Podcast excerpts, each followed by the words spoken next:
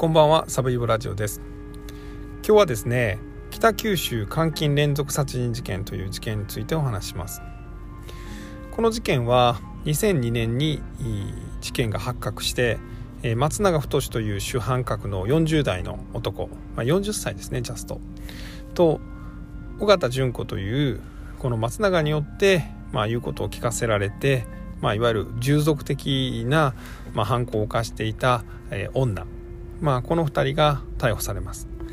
で後に7人の命を奪ったということで、え松永太には、え死刑が言い渡され尾形純子は、ま無期懲役となる事件です。でこの事件実はですね僕も今 40, 40代で、えー、2002年にこの事件がまあ報道されるようになってですね、えー、当時のことを本当によく覚えてます。でこの事件の一番特徴的なところは、えー、この松永太が、まあ、この人間を暴力と虐待によってマインドコントロールしていくその手法ですね。それがまあ連日、まあ、あの明るみになってワイドショーとか、まあ、週刊誌によって報道されるんですけれども、えー、特にこの松永太が使ってたその手法というのが、まあ、通電と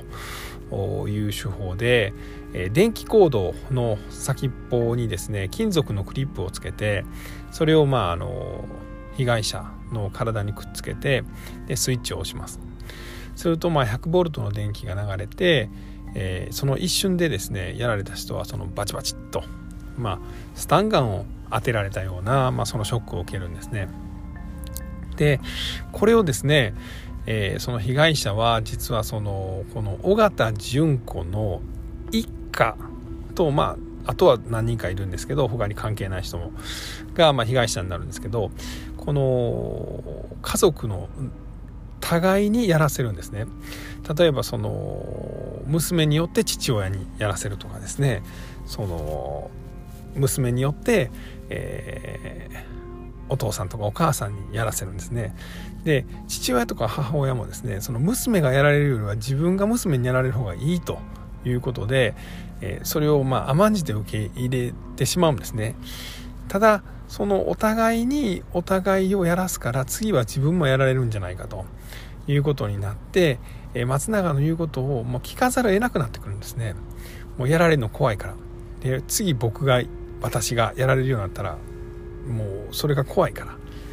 えー、そういうまあ恐怖と、まあ、暴力で、えー人々をマインドコントロールして互いに殺し合わせたというのがこの一番特徴的なこの事件です。ではこのそもそもこの松永太というこの主犯格の男というのが、まあ、どういう男だったかという話をちょっとさせていただきます。えー、北九州で生まれて、えー、両親はま畳屋さんとか、ま、布団屋さんとかをやってるような、まあ、いわゆる行商というか物売りの会社でを実家として生まれます。で、えかなりモテたそうで、え、見た目が本当に男前で色白でで口がとにかく達者で、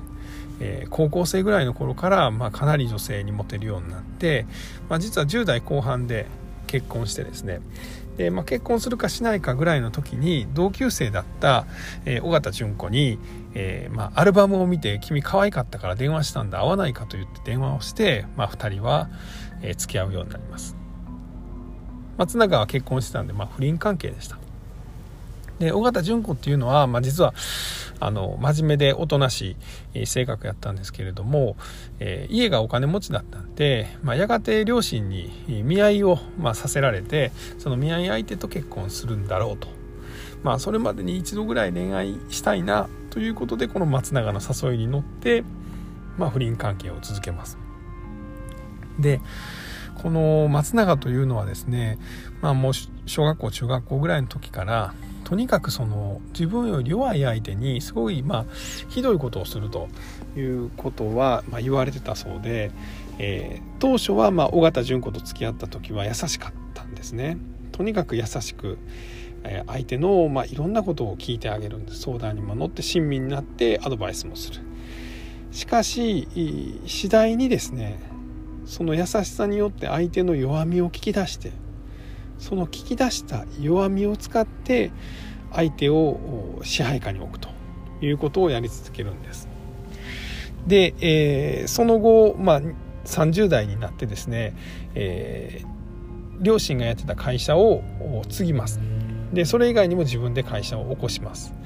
でどういう仕事をしてたかというとまあ畳とか布団とか、まあ、原価1万円か2万円ぐらいのものを30万円ぐらいの値をつけてですねそれを、まあ、まあ無理やり買ってもらうというような、まあ、悪どい商売をやってたんですね。でどうやって売ってたかというととにかく馬鹿正直で世間知らずのやつを社員として雇えと言います。でそういう人を雇いますね。でその人らに言うんです。お前らなこれな。お前らが一番頼りになる友達。一番頼りになる親戚に持って行ってとにかくお願いして買うてもらってこいと。うちの会社もうやばいねん。で俺もなんとか成績上げないやばいねん。頼むから買ってくれと。言うたら買ってくれる。と言って社員を送り出します。まあなかなかそんなんでも買ってもらえないんですよね。ほんならどうするかというとその社員を監禁部屋という部屋に閉じ込めてこの通電を行うんですね。で実はこの通電というのもその会社をやってた時にその社員の一人がまた工業高校出身ででなんかこんなことができるみたいなのを聞いてそれええやないかということで、えー、始めたそうです。でそれを社員同士にやらせるんですね。ノルマが達成できなかった罰。として互いを殴らしたりこの通電電気ショックを与えて、えー、それでもなんとか売ってこいという商売をいや続けるんです。で最初はそれで売れてたそうなんですけどやっぱりそんなん続かないですよね。社員も逃げちゃうんです。で全員社員が逃げちゃって、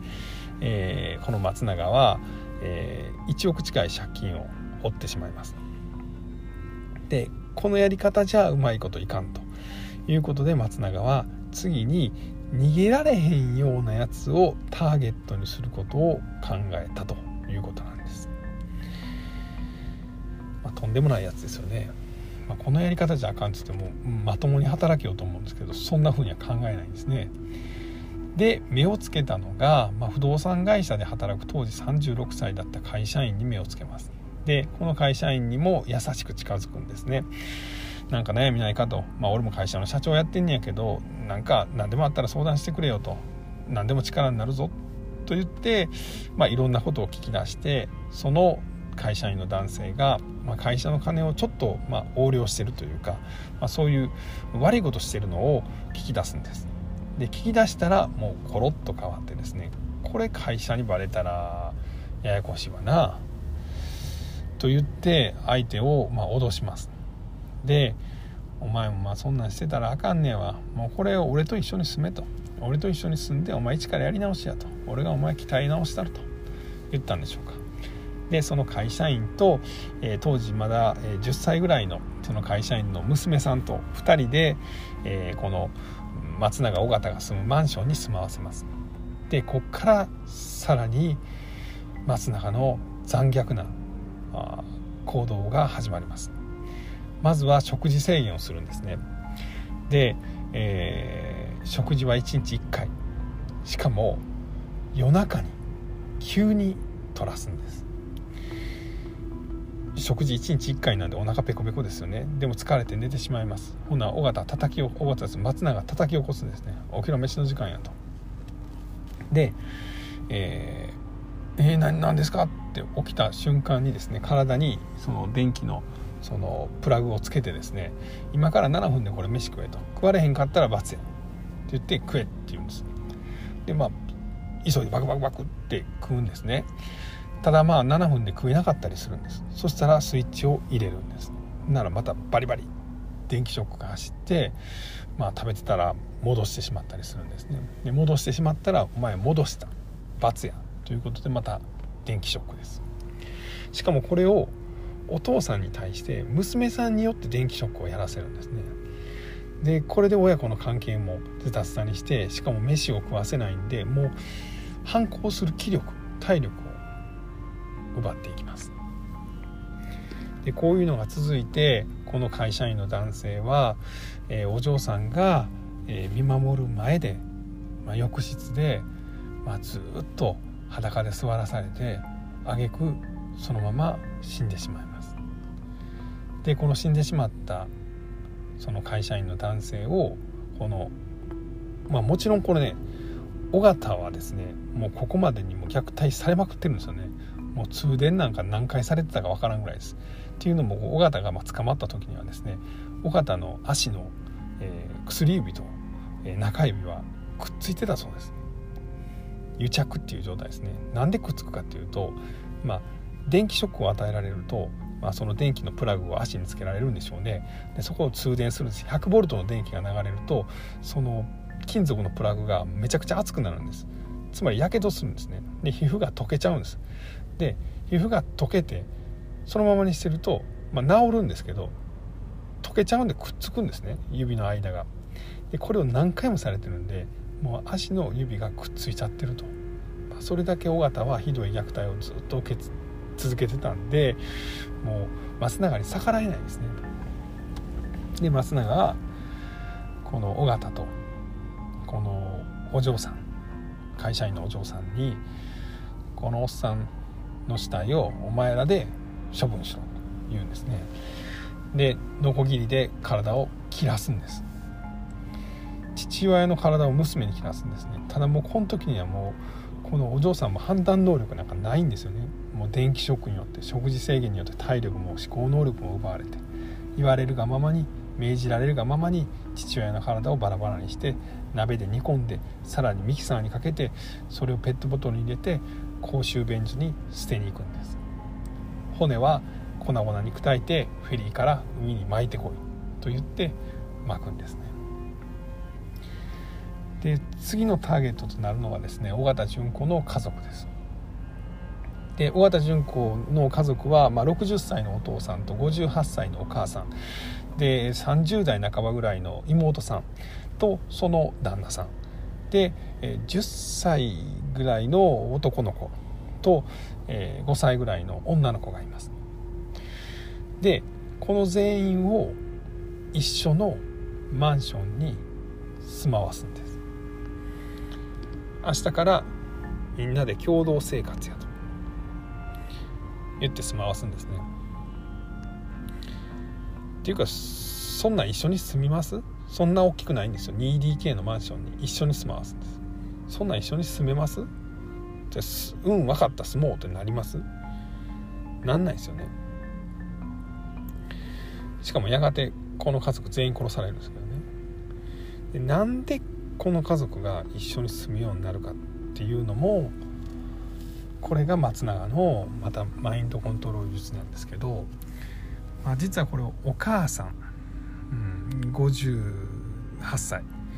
にですねこの尾形がとにかくやばいんだということを嘘を松永はお母さんに言い続けるんです。なんか尾形が悪いことしたとか尾形が盗みを働いてるとか尾形が失踪したとか尾形の精神がおかしいとか。ほなお母さんはね自分の娘のことですよね。なでなんかなんとか僕が彼女のことを支えてるんですと言うんですね。ほなまあそれを信じてしまうんですねこの58歳のお母さんが。である日尾形が失踪したという、まあ、嘘ですよ。嘘を言って2人で探しに行こう言うて探しに行ってその先で、えー、無理やり強姦されるんですねお母さんは。この松永に。でしかもそれを写真に撮られる。妹さんも全く同じことをされるんです、えー、尾形のことを、まあ、心配やお姉ちゃんがおかしい。でも俺が何とかしたろうと思ってんや。一緒に探してくれへんかって探しに行ったら交換されるんです。でしかも2人ともそれを写真に撮られるんですで写真に撮られてでそれを脅しの材料に使われるんですね。これを家族に言うぞと。で実際言うんですけどね。で家族に言うことによって逆に家族をバラバラにさせるんです。でお前みたいな家族はもうあかんと。だからでまあ、まずはでもねあの借金をさせるんですよ。で借金大量に借金させてそのさらに悪いことをさせるんですね。でさらにそれで脅してで最終それで家族全員を一緒に住まわせる。売るんですね。でそこからあまた食事制限とかそういう虐待が始まります。で、えまずは父親の60歳の父親が電気ショックで心臓麻痺で、え亡くなります。でしかもこの電気ショックはあの同じようにですね家族によってさせるんですね、えー、この父親が亡くなった時は、え妹の旦那さんがその電気ショックのボタンを押したということです。でその遺体をですねお前ら家族全員で解体しろと。こんなんお前お父さんが、えー、おじいちゃんを殺したっていうことが世間にバレていいんかと。お前ら家族全員捕まるぞ。みたいなことを言われるんですしかも俺の後ろには暴力団がおるんだと。こんなんお前ら逆らったらどこまででも見つけるぞ。みたいなことで追い込んでいくんですね。で家族全員で、えー、おじいちゃん60歳のおじいちゃんの死体をバラバラにしてまだ鍋で煮てみたいなことをさせるんです。でこれ一回やってもうたらもう終わりです。お前ら全員で死体遺棄をしたと。しかも殺人もしたと。で次のターゲットはお母さんです。で毎回ターゲットを集中的に虐待するそうです。しかもその虐待をみんなに順番にやらせると。だから全員共犯。で次いつ自分にターゲットが来るかわからんというこの恐怖でどんどん支配していきます。で、えー、まあ、お母さん58歳のお母さんが、えー、実は顔とかですね、まあ、体の中でもデリケートな部分に電気ショックを与えられたことでもう気が狂ってしまうんですね。で夜中でも叫び続けてしまうんです。なので静かにさしたれ。っていうことで、まあ、妹の旦那さんが首を絞めて、えー、殺します。しかもですねそれをですねまたみんなで解体させるんですね。で次はお母さんです。でお母さんもまあ虐待が続く中で精神を崩壊させてしまってでお母さんもおかしになったからもう楽にしたれっていうことで、まあ、旦那さんが首を絞めてしかも子供たちがその足とか手を押さえると。自分の母親を殺すのに夫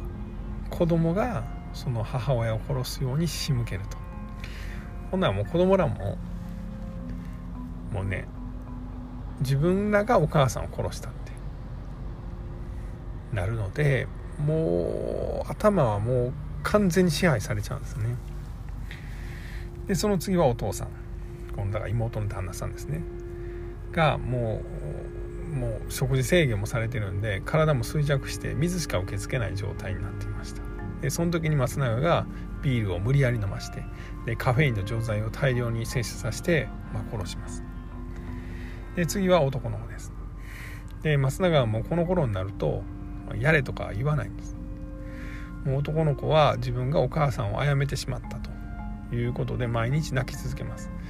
で飯もほとんど食ってないんでほとんど立ち上がることもできない。ほなら尾形純子に対してこう言います。こいつもうかわいそうやろと。もうよう頑張ったって。お母さんのとこ生かしたれよと。ほなもう尾形純子はそれはもう殺せっていうことやなと。いうのが分かってこの10歳の男の子首を絞めでまた解体して。で次最後の女の子5歳の女の子に至ってはもう歩くこともほとんどできへんような時に松永がこの女の子に対して言いますと「お前はよう頑張った」と「辛かったな」と「母親も殺した父親も殺した。もうお前はええ」と。言ったら女の子はこくりとうなずいて自分でみんなが殺された浴室まで歩いていってそこで仰向けに寝転がって目を閉じます。もう殺してくれということを受け入れるんですね。でこれも、えー、尾形純子が首を絞めて殺害します。でこの時も実はですね一番最初に殺された会社員のお嬢さん。お父さんが亡くなった時に11歳だった女の子が、えー、最初の,、まあそのお父さんが殺されたというか会社員が殺された時は1996年で2002年、えー、6年後ですね、えー、17歳になっていました。でご飯をほとんど食べさせてもらってないので体は小さいままですけどもなんとか逃げ出して あ失礼しました。なんとか逃げ出して、えー、まあ、警察に保護されます。で実は最初はですねおばさんのとこ逃げていくんですけど、まあ、松永と尾形はですねそのおばさんのとこ行ってですねこの子は頭おかしいと。で、えー、万引きとかも繰り返してて虚言癖もあるから信用したらあかんと、えー、僕が実はなんとかこの子のお父さんから、えー、こいつを頼むと、まあ、言われて面倒見てるんやと。もう警察には引き渡さんとこっちに連れ返してくれと。おばさんを言うに説得するんですね。なおばさんそれ騙されて言うこと聞いちゃうんですよ。でせっかく逃げたこの女の子はまたその松永の家に引き戻されてですね。で何度も電気ショックをさせられてで自分の爪を自分で剥がさせられるんですよね。でとにかく恐怖を植え付けられてもう二度と逃げへんようにしようとするんです。ただもう実はもうこの女の子はもうお父さんも殺されてるんでもうぶっちゃけ守るものがないんでもう一回なんとか逃げるんです。で今度はおじいさんに助けを求めておじいさんと一緒に警察に行ってこの松永の罪が明るみに出たということなんです。で、え、警察はですね、え、この17歳の女の子が言うそのマンションに入ります。まあ、松永と尾形はもうすでに逮捕されてるんですね。ただこの2人は罪を認めてないんです。この女の子は虚言癖があって、まあ、精神がおかしくてなんとか自分らが面倒見てるんやみたいな嘘をつくんですけどこの女の子の証言にあったマンションに警察が踏み込むんです。でその瞬間に捜査員たちは圧倒的な血の匂いにもう思わずなんか自分に霊感があるんじゃないかと思うほどのなんか衝撃を受けるそうなんです。つまりその部屋に入った瞬間にこの部屋はやばいっていうのがなんか分かるそうなんですよね。でその時にはもう全ての死体は処理されて、えー、部屋にはですね山ほどの芳香剤消臭剤が置かれてるんですけどそれでも血の匂いが消せないほどだったと言われています。で、えー、やがて裁判になってですね松永は死刑、えー、尾形純子はまあ、松永の言うことを聞かされてたということで無期懲役と、えー、いう結果になりました。まあ、その後です、まあ、尼崎でもですね、えーまあ、隅田あ元死刑囚による、まあ、マインドコントロール事件みたいなのもその後ありまして、えー、あと最近でもあの九州の方で、その知り合いの女に騙されたお母さんが、まあ、自分の子供たちに飯を食わさんと餓死させるみたいないわゆるマインドコントロール事件もあったりしましたただこの北九州監禁連続殺人事件ほどの、まあ、本当に残虐で、えー、本当に凄惨なマインドコントロール事件っていうのは今までなかったんじゃないかなと思います。えー、今日はあの普段よりかなり長い時間になってしまいましたしちょっとおきづらお聞きづらい点もあったかと思います、えー、最後まで聞いていただきまして、えー、本当にありがとうございました。